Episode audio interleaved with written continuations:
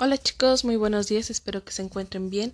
Hoy es 25 de enero del 2021 y este audio corresponde a la materia de historia con el tema el nomadismo y el sedentarismo. ¿Sale?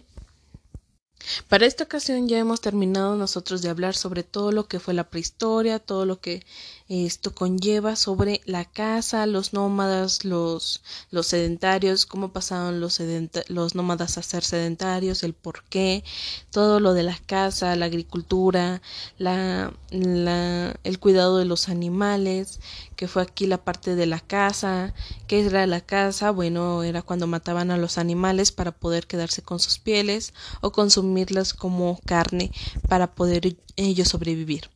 Entonces, su última actividad que van a estar realizando el día de hoy es eh, van a tener que dar lectura a un pequeño texto que ahí se les mandó, el cual pues dice habla sobre las pinturas de las comunidades prehistóricas y luego van a tener que dar respuesta uh, o responder algunas preguntas.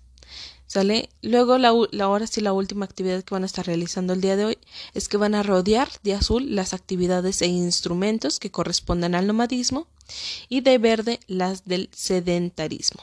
¿Sale? En este caso pues viene flechas, cacería, os, asa, asadón o coa, redes, granadero, yunta, lanzas, agricultura y dardos van a tener que, entonces rodear de azul las que sean actividades del nomadismo y de verde las del sedentarismo. Y en, el, en la primera actividad es que van a tener que leer el texto y luego responder a lo que viene ahí.